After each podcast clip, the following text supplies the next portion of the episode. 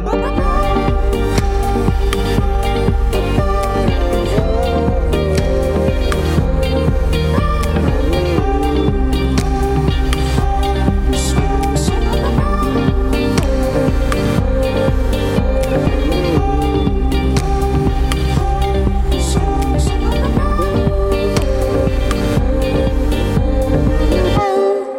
Vous écoutez la Méridienne sur Radio Phoenix. Merci beaucoup pour votre écoute.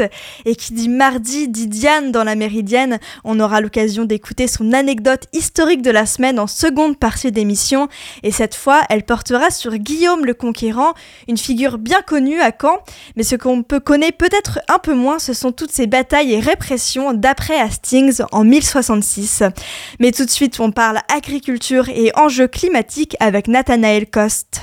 Je suis avec euh, Nathanaël Koss, géographe et réalisateur notamment euh, du film euh, La théorie du boxeur, l'agriculture face aux défis climatiques, sorti en avril 2023.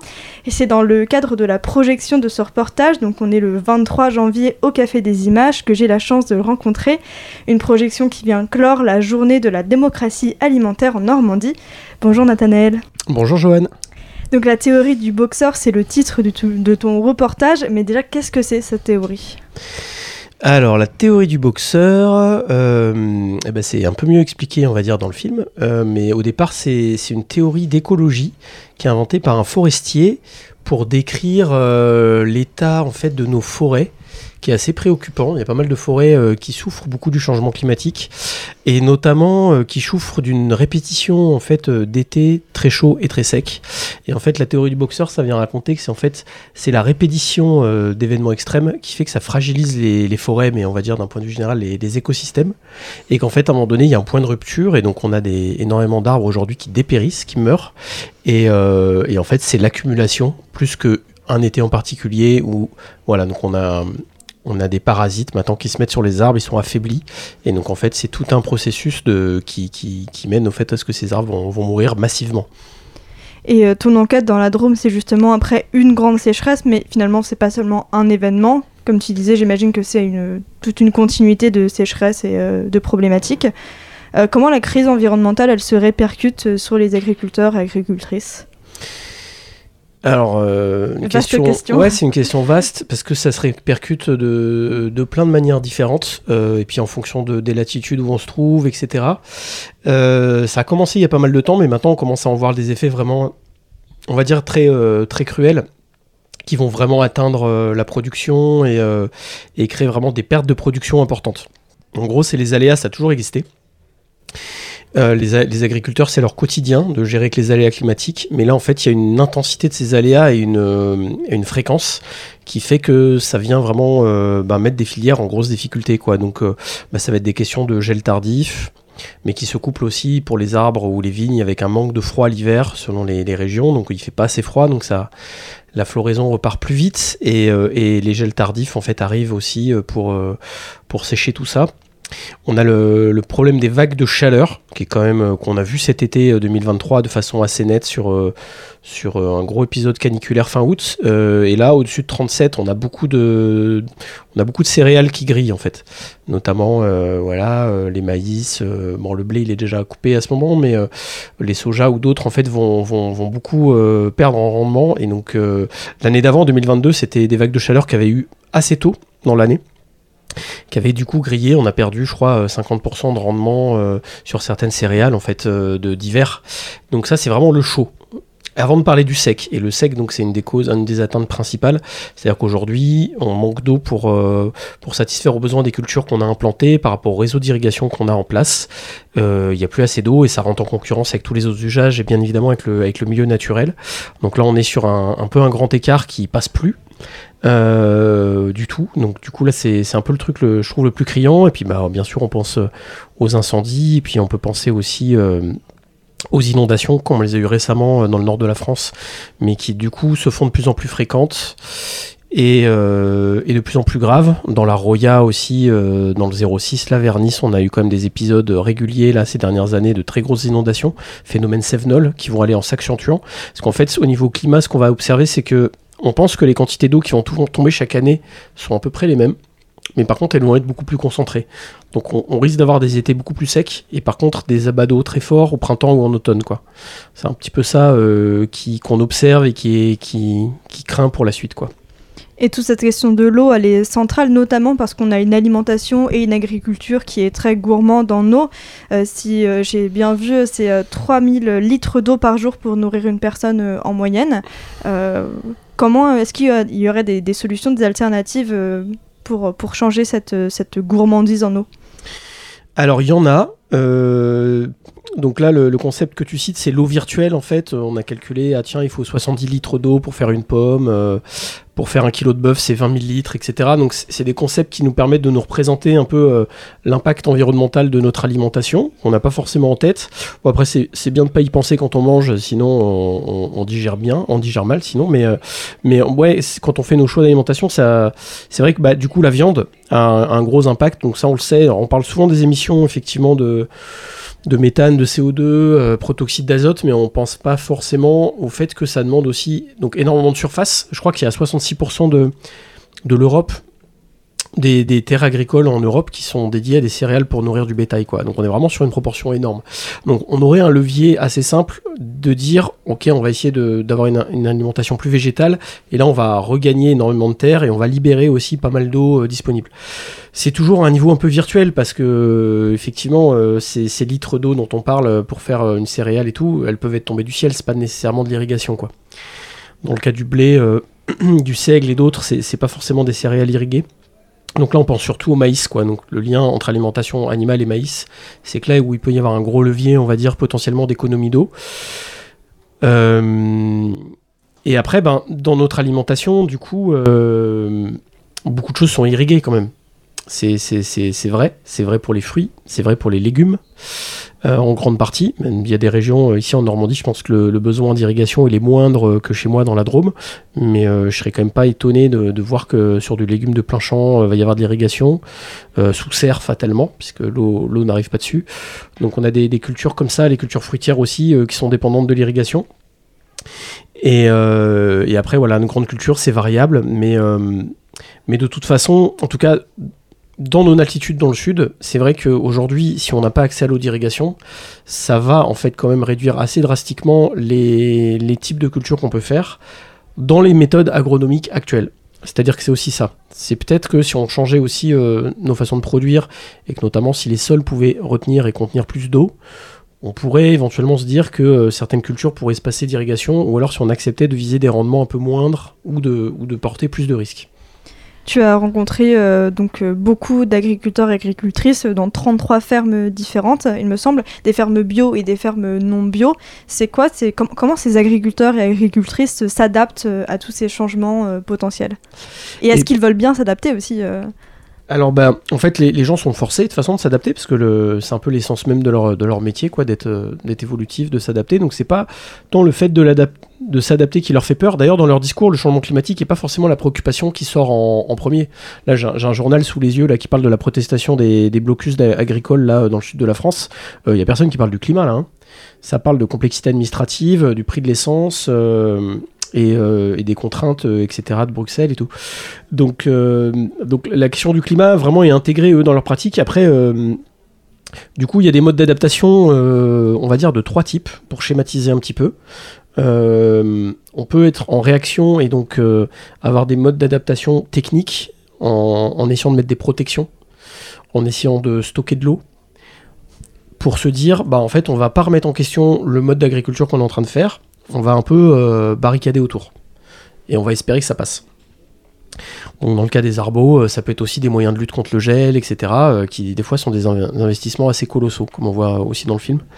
Il y a un autre mode d'adaptation qui est un peu à l'autre extrême, qui dit, qui dit bah non, en fait, il faut tout repenser, il faut commencer par relocaliser l'agriculture. Il faut partir à fond dans, dans les techniques basées sur le vivant. Donc, revoir le fonctionnement des, écosystèmes avoir des méthodes agricoles en fait qui, travaillent en lien avec le vivant. Donc ça permet aussi là de répondre à la, crise aussi de la biodiversité qui est concomitante, dont on parle moins, mais qui est tout aussi grave. Euh, et là, par contre, on est sur des modèles bah, qui vont produire un peu moins. Donc, on fait des associations de culture. Euh, etc. Donc on n'a pas des mises à l'échelle encore euh, extrêmement spectaculaires en fait de, ce type d'exploitation agroécologique, mais on sait quand même scientifiquement que ça marche et qu'on pourrait nourrir du monde avec ça. Ça ne veut pas dire sortir tout le temps euh, complètement de la chimie, ça ne veut pas dire que c'est forcément tout bio quand on parle d'agroécologie, mais ça va vers, on va dire. Euh, c'est l'horizon quoi, mais mais il y a beaucoup de technicité là-dedans, voilà. Et c'est des technicités, c'est pas celles qu'on apprend aujourd'hui dans l'enseignement agricole quoi. Donc on va dire c'est pas les méthodes qu'on va trouver le plus sur le terrain, que ce soit l'agroforesterie, les associations de culture. Vraiment, euh, voilà, pourquoi pas la, polyculture élevage, associer les animaux et, les végétaux, comme des exemples qui sont montrés dans le film. Euh, et donc ça passe aussi par dire on va remettre des variétés plus rustiques, des variétés traditionnelles qui peuvent être adaptées au sec, etc. Donc on va dire une variété d'adaptation où on va accepter aussi de perdre une partie des, cultures, mais qu'on va pas mettre tous ses œufs dans le même panier. Euh, on va essayer de valoriser du coup ces cultures en vente directe, etc. Donc voilà. Et entre les deux, il y a des modes d'adaptation qui peuvent être liés au changement de culture. De dire bah, telle culture, elle est plus du tout adaptée localement, donc, euh, donc on va en mettre une autre. Voilà, travailler aussi sur les adaptations euh, génétiques qu'il peut y avoir, donc euh, que ce soit sorti de laboratoire ou effectivement des variétés plus rustiques, réduire en fait les surfaces qu'on peut avoir, économiser l'eau, donc des techniques aussi pour, essayer d'utiliser moins d'intrants, moins d'eau, etc. Donc là c'est à la fois des modes d'adaptation techniques et on va dire fondés sur la nature. Mais en tout cas, un horizon qui a un, réel enjeu, alors que le nombre d'agriculteurs et agricultrices est en train de baisser drastiquement. Il y a plus que 400 000 agriculteuristes, dont la moitié prendront leur retraite d'ici 10 ans. C'est quoi le futur pour l'agriculture? C'est un gros point d'interrogation, ça, je crois. Là, on est sur un moment assez pivot. Donc, euh, tu mentionnais qu'il restait 400 000 euh, agricultrices, agriculteurs. Il y en avait 1,6 million il y a 40 ans, donc on a divisé par 4. Donc, je sais pas, si on se rend compte, je sais pas quelle profession a été divisée par 4 en, 40 ans, à part peut-être. Euh, ouais, je sais pas, les, poinçonneurs euh, des métros, quoi. Mais euh, non, c'est un effondrement en fait de la population agricole sur tous les territoires où je vais. Dès qu'on regarde, euh, vous pouvez regarder, il y a une application en ligne qui s'appelle Crater, C-R-A-T-E-R, et vous pouvez voir sur votre communauté de communes. le profil un peu agricole et vous verrez notamment le nombre d'exploitations agricoles qu'il y a et combien ont disparu. C'est assez intéressant de voir que sur tous les territoires, il y a vraiment une forte érosion de l'ordre de 20% en 10 ans du nombre de fermes qu'on perd. Et donc, euh, dans ce contexte-là, ben, en fait, la vraie question, c'est qui vont, être les agriculteurs demain Donc, il y en a la moitié qui prennent leur retraite dans 10 ans. Où vont aller ces terres Qui va être en capacité de reprendre Dans quelles conditions Aujourd'hui, il y a des gros, gros freins euh, à l'installation des jeunes, euh, notamment les jeunes qui sont, qu'on appelle les NIMA, non issus de, des familles agricoles. donc, il y a il y a une vraie question. Donc, est-ce qu'on va aller sur de l'agrandissement de fermes rachetées par des firmes euh, avec de moins en moins d'agriculteurs et de plus en plus de robots? Mais on va dire c'est une tendance. Il y a aussi une tendance à vouloir euh, ben, reprendre des terres, euh, faire une agriculture plus respectueuse, etc. Mais il faut qu'il y ait des conditions économiques qui le permettent. Quoi. Et aujourd'hui, c'est un peu ça la question. Donc là, il y a la, il y a la révolte des agriculteurs parce qu'en fait, ces conditions économiques aujourd'hui ne sont pas vraiment réunies, que ce soit les grands, les moyens ou les petits. Alors il y a des gros qui s'en sortent bien. Je pense qu'il y a des gros qui s'en sortent bien, qui captent les aides-PAC, etc. Mais en fait, ça cache un peu euh, le fait que même parmi les moyens agriculteurs, et notamment les éleveurs, il y a des difficultés euh, euh, vraiment, vraiment colossales. Et l'inflation qui est arrivée là depuis 3 ans, on a pris 20 points, 20 points d'inflation là sur l'alimentation.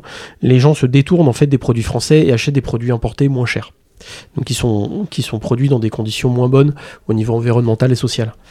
Donc euh, on est un peu dans ce moment de bascule où là, justement, le gouvernement qui travaille sur une loi d'orientation agricole doit un petit peu sortir un peu des solutions et, à mon avis, proposer un accompagnement d'une transition qui se limite pas en fait à mettre des rustines quoi. Voilà. Mais euh, voilà. après c'est un vaste sujet, on pourrait développer longtemps. Et euh, pour, euh, pour ton film, tu as enquêté euh, pendant à peu près deux ans. Comment tu as procédé Comment tu as pris contact? Parce que quand même dans les reportages sur l'agroalimentaire, c'est pas forcément évident, notamment quand on le rapporte au sujet de la crise environnementale.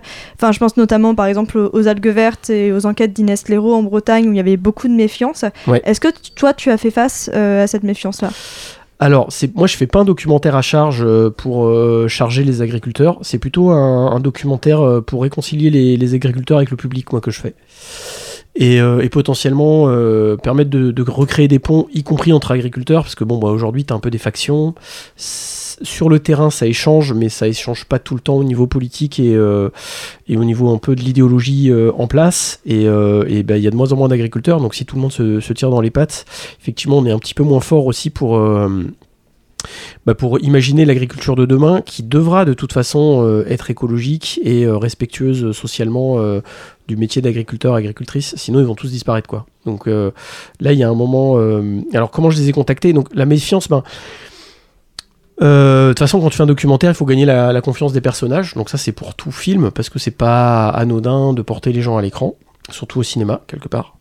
Donc c'est une responsabilité, donc c'est un boulot, ça s'apprend, métier de réalisatrice, réalisateur, et euh, bah, j'ai essayé de faire ça au mieux, quoi, en passant du temps avec les gens, en leur expliquant ce que j'allais faire, en étant transparent un peu sur mes intentions. Donc c'est un film que je réalise en local, dans le lieu où je vis, donc ce qui à la fois simplifie les choses, mais à la fois euh, peut être un peu casse-gueule aussi, parce qu'on se retrouve un petit peu au milieu d'une géopolitique locale euh, dont on fait aussi partie, dont on n'est pas seulement observateur. Euh, ben voilà, après c'est un travail de conviction et puis ben, ce qui, ce faut se rendre compte, les agriculteurs sont très occupés. Donc le plus dur c'est de trouver du temps pour arriver à les voir.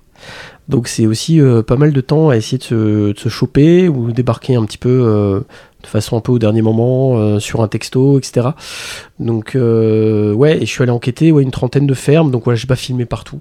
J'ai filmé, je sais pas, peut-être sur, euh, sur une dizaine de fermes à peu près. Et euh, en tout cas, j'avais envie d'aller un peu dans le fond du sujet, euh, de comprendre vraiment toute la problématique agricole au mieux, pas juste l'entrée climat, parce qu'au final, les agriculteurs vont jamais te parler du climat, quoi.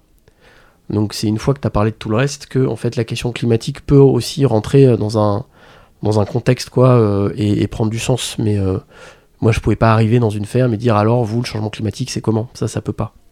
En tout cas, c'est peut-être la différence entre un travail de documentaire et un travail euh, journalistique, euh, c'est que du coup, euh, voilà, ça s'inscrit dans une globalité, dans une rencontre, et du coup, ça permet au final d'avoir des témoignages qui, je pense, sont représentatifs de ce que vivent les agriculteurs du film. Ils se sont reconnus dans le film, et ça, c'est quand même la plus grande des, voilà, on va dire des bénédictions quand on lance un film. Tu as eu des retours de ces agriculteurs et agricultrices ouais, ouais, ouais. Bah oui, oui, oui. Donc euh, ils, se reconnaissent dedans, ils sont, euh, ils sont contents que leur message soit porté à l'écran. Il y a aussi un gros déficit de communication euh, de la part du monde agricole dont ils sont assez conscients. Et il y a beaucoup d'agriculteurs qui souffrent en fait de ne pas être reconnus socialement, ce qu'on a pu appeler des fois l'agribashing, donc notamment par rapport à la problématique des, des traitements phytosanitaires, qui est réel, qui est un vrai problème sociétal, mais qui touche en premier lieu, on va dire, les agriculteurs. Donc faut aussi avoir en tête que les, premiers exposés, euh, souvent, c'est eux.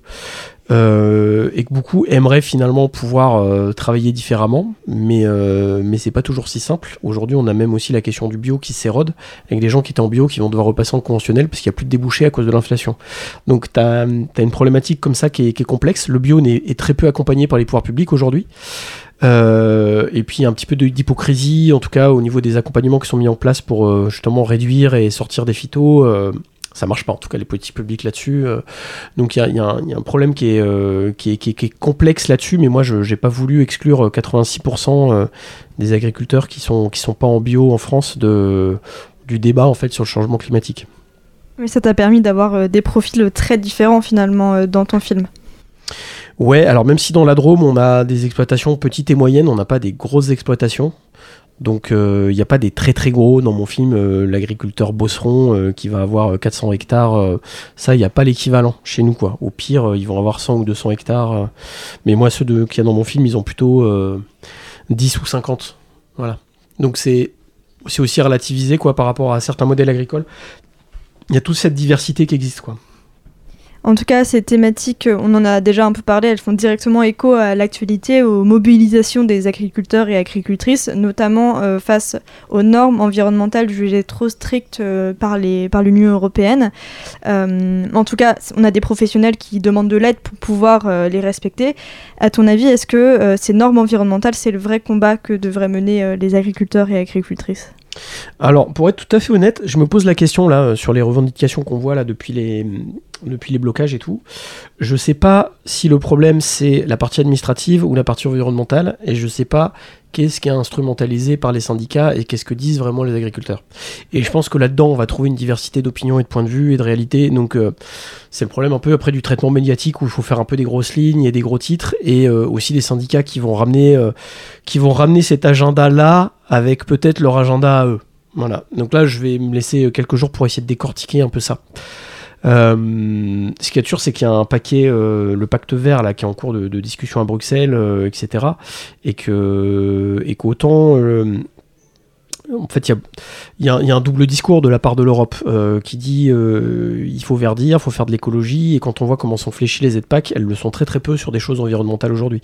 Aujourd'hui, si tu veux arracher, enfin, en si tu as un arbre au milieu d'un champ, ça s'appelle, euh, c'est une zone non productive, tu touches pas d'aide sur cette zone-là, quoi. Donc aujourd'hui, les gens qui font de l'agroforesterie, qui plantent des arbres dans leur culture, perdent doublement de l'argent parce qu'ils investissent eux-mêmes. Souvent, il y a un peu d'aide, mais souvent c'est de leur poche pour mettre des, arbres euh, et c'est des zones qui deviennent non financées par la PAC.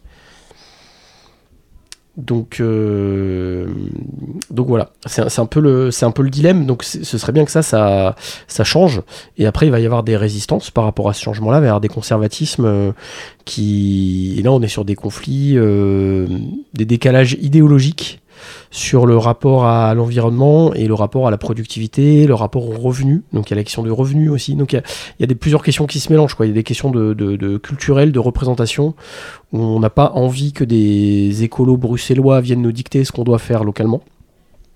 Et il y a la question du revenu euh, qui peut être derrière, parce qu'effectivement, si ça me prend 5 euh, euh, heures en plus de faire mon dossier d'EdPack, alors que ça m'en prend déjà 15, ça commence à me courir sur le haricot et, c'est de l'argent que je valorise pas par ailleurs. Quoi. Donc je pense qu'il y a différentes dimensions qui se mélangent. Après, dans des enquêtes d'opinion, il me semble que les agriculteurs ne disent pas qu'ils sont contre, majoritairement, ils sont plutôt pour des, des évolutions environnementales. Je pense que voilà, il faut pas non plus caricaturer trop euh, ce que font les agriculteurs euh, non plus. Ils se rendent bien compte que le, en tout cas que, la chute de la biodiversité euh, a un impact et est préoccupante. Et bah, le fait d'avoir des le fait d'avoir de moins en moins de sol, le fait d'avoir effectivement un environnement qui est dégradé, l'eau polluée, etc. Je pense que ça fait, en vrai, ça fait plaisir à personne, quoi. Donc on va trouver évidemment euh, quelques irréductibles euh, qui vont, qui vont être contre tout, mais je pense pas que ce soit euh, forcément majoritaire, quoi.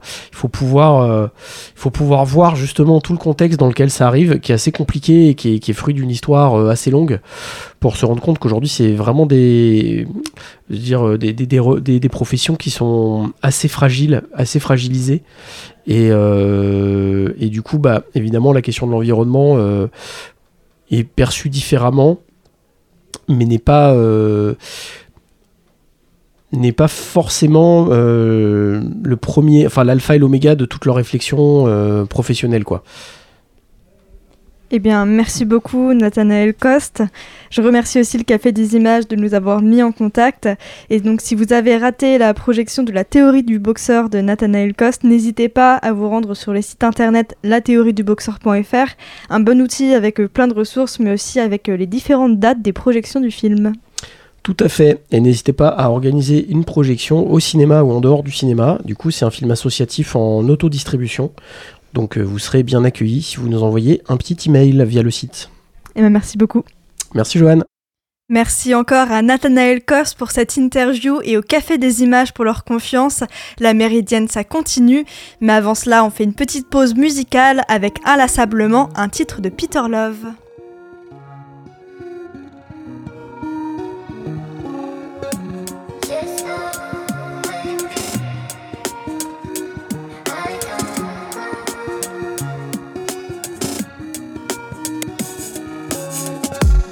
Certains jours quand ça va pas, je m'étale sur le sol de l'appartement.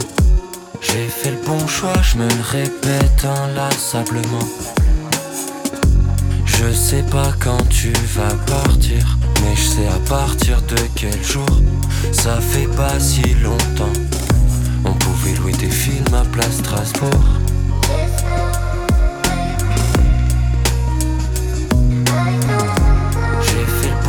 Je me le répète inlassablement. Plus aucun DVD n'est dans la bonne jaquette. Je saute tout le temps. J'ai pas dû rayer la bonne planète. Une petite paille dans une grande canette. Sortir ne m'inspire plus rien. Il faut que j'y mette du mien.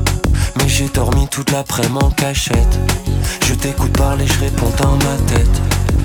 Tu voudrais que j'en dise du bien, que l'on tisse du lien. Mais plus aucun mot ne sort quand t'arrêtes. Toutes les boîtes de DVD sont vides, il ne me reste que les pochettes. papillons décédés le beat. Abandonner quelques projets. Savait tous les deux c'était logique. Il n'y aurait pas d'année prochaine. Et même si te dire au revoir était horrible, tu as tenu toutes tes promesses. Soit je m'étale, soit je tombe. Soit je m'étale, soit je saute. ça va pas. Je m'étale sur le sol de l'appartement. Je me le répète inlassablement. Je sais pas quand tu vas partir, mais je sais à partir de quel jour. Ça fait pas si longtemps. On pouvait louer des films à Place Strasbourg.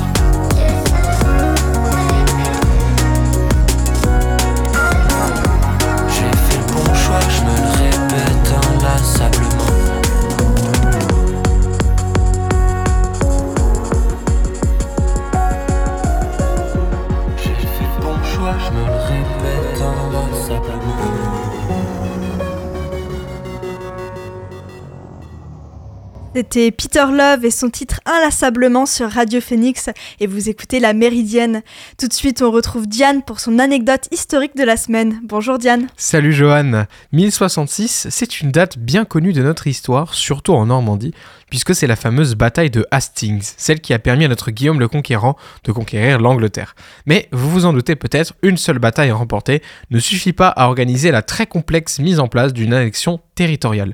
Alors pose-nous la question de l'après Hastings, qu'a fait Guillaume le Conquérant après Hastings? On peut supposer que la première étape c'est de se faire couronner c'est en effet la première chose que l'on fait quand on veut être roi généralement, à savoir placer une couronne sur sa tête. Mais Guillaume doit faire ça à l'anglaise, ce qui veut dire qu'il doit se faire couronner à l'abbaye de Westminster, sauf que celle-ci se situe à Londres et que les nobles anglais refusent de prêter allégeance à Guillaume. Le duc normand est donc contraint à forcer le passage pour aller se faire couronner.